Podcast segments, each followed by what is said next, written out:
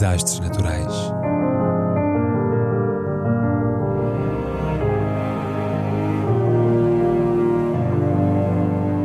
Por António Araújo.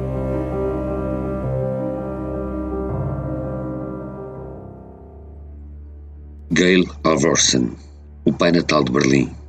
Durante a ponta aérea de 1948-49, lançou toneladas de doces e chocolates sobre as crianças sitiadas pelos russos. As agências, por incúria, dão conta do seu passamento, mas esquecem-se de informar que, a 17 de fevereiro transato, com 101 anos de vida, faleceu o Pai Natal, ou alguém assim por ele. Fato ao mundo atestado nos rostos, nos sorrisos, sobretudo nos olhares das crianças que o miravam, estando elas, as crianças, andrajosas e famintas, do outro lado da cerca, atrás do arame farpado. Passou-se isto em tempos angustiosos, Berlim a seguir à guerra. E o que ele deu a tais crianças não foram tão só doces ou chocolates, mas antes uma esperança vida, de liberdade. Gail Seymour Halvorsen nasceu em Salt Lake City a 10 de outubro de 1920 e, como convém, cresceu em quintarolas do Idaho e do Utah profundos. Após o que concluiu o liceu em 1939 e, dois anos depois, tirou o brevet de piloto, juntando-se à Civil Air Patrol e logo a seguir à Força Aérea Americana, ao serviço da qual fez diversas missões no Teatro do Atlântico Sul. Em julho de 1948, destacaram-no para Berlim, no âmbito da Operação Vitualhas, numa entendada à ponta aérea que, de junho de 1948 a setembro de 1949, esmagou o bloqueio com que os russos, canalhas de ontem e de hoje, tentaram abocanhar para si o lado ocidental da cidade, nem que para isso fosse necessário, imagine-se, matar ao frio e à fome a população civil sitiada e já decimartirizada pela guerra tormentosa acabada de findar.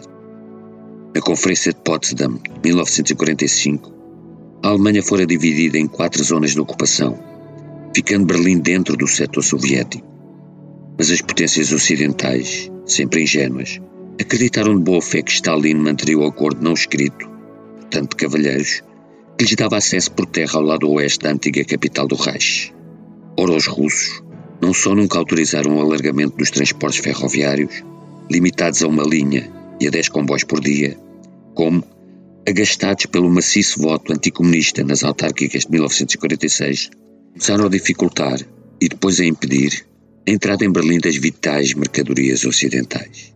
A resposta, em grande estilo, foi dada através de uma ponta aérea que, durante 15 meses, fez mais de 250 mil voos sobre Berlim, numa distância equivalente à da Terra ao Sol, aspergindo a cidadania teutónica com mais de 2 milhões de toneladas de combustível, carvão e alimentos.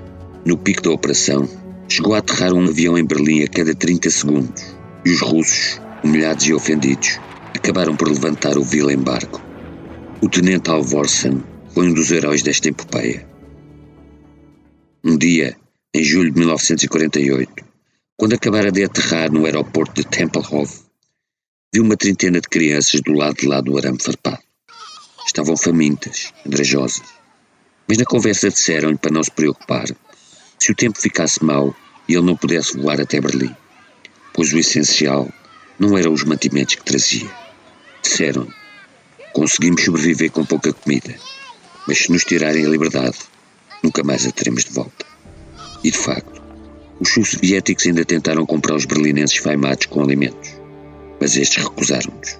Sem que as crianças lhe pedissem nada, o jovem tenente ofereceu-lhes todos os chocolates e pastilhas elásticas que tinha no bolso e prometeu regressar em breve. Nessa noite, ele e o seu copiloto juntaram todas as rações de guloseimas e, para que ninguém se magoasse no solo, improvisaram pequenos paraquedas com lenços de bolso que lançaram na manhã seguinte, qual manados dos céus, sobre as intrépidas crianças de Tempelhof. A notícia espalhou-se aos camaradas de esquadrão e depois aos respectivos comandantes, que apoiaram entusiasticamente aquela que ficou conhecida por Operação Pequenas Vitualhas.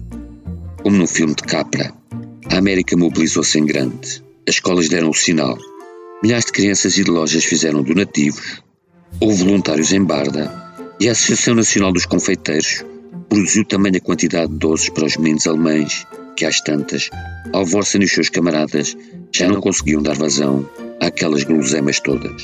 23 toneladas de chocolates, doces e pastilhas elásticas lançadas por 250 mil mini paraquedas. O Berlin Candy Bomber regressou à América em triunfo. Recusou novas missões para casar com a sua namorada de juventude, mas manteve-se na Força Aérea a lançar doces em locais de crise. Bosnia-Herzegovina, Albânia, Japão, Guam e Iraque. Em 1948, uma menina chamada Mercedes escreveu-lhe a dizer para lançar as guloseimas perto das galinhas brancas que tinha no quintal de casa. Mas Gale, lá de cima, não conseguiu ver as galinhas no solo e mandou os doces pelo correio, acompanhados de uma carta. Em 1972, quando era comandante Tempelhof, recebeu o convite de uma alemã desconhecida para jantar em sua casa. Quando chegou, a senhora apresentou-se como Mercedes e mostrou-lhe a carta que ele lhe escrevera 20 anos antes, em que ele se desculpava por não ter avistado as malfadadas galinhas e terminava assinando Your Chocolate Uncle. Depois, sem uma palavra, levou-o ao quintal de casa e, de dedo em riste, apontou para o seu bando de galinhas brancas.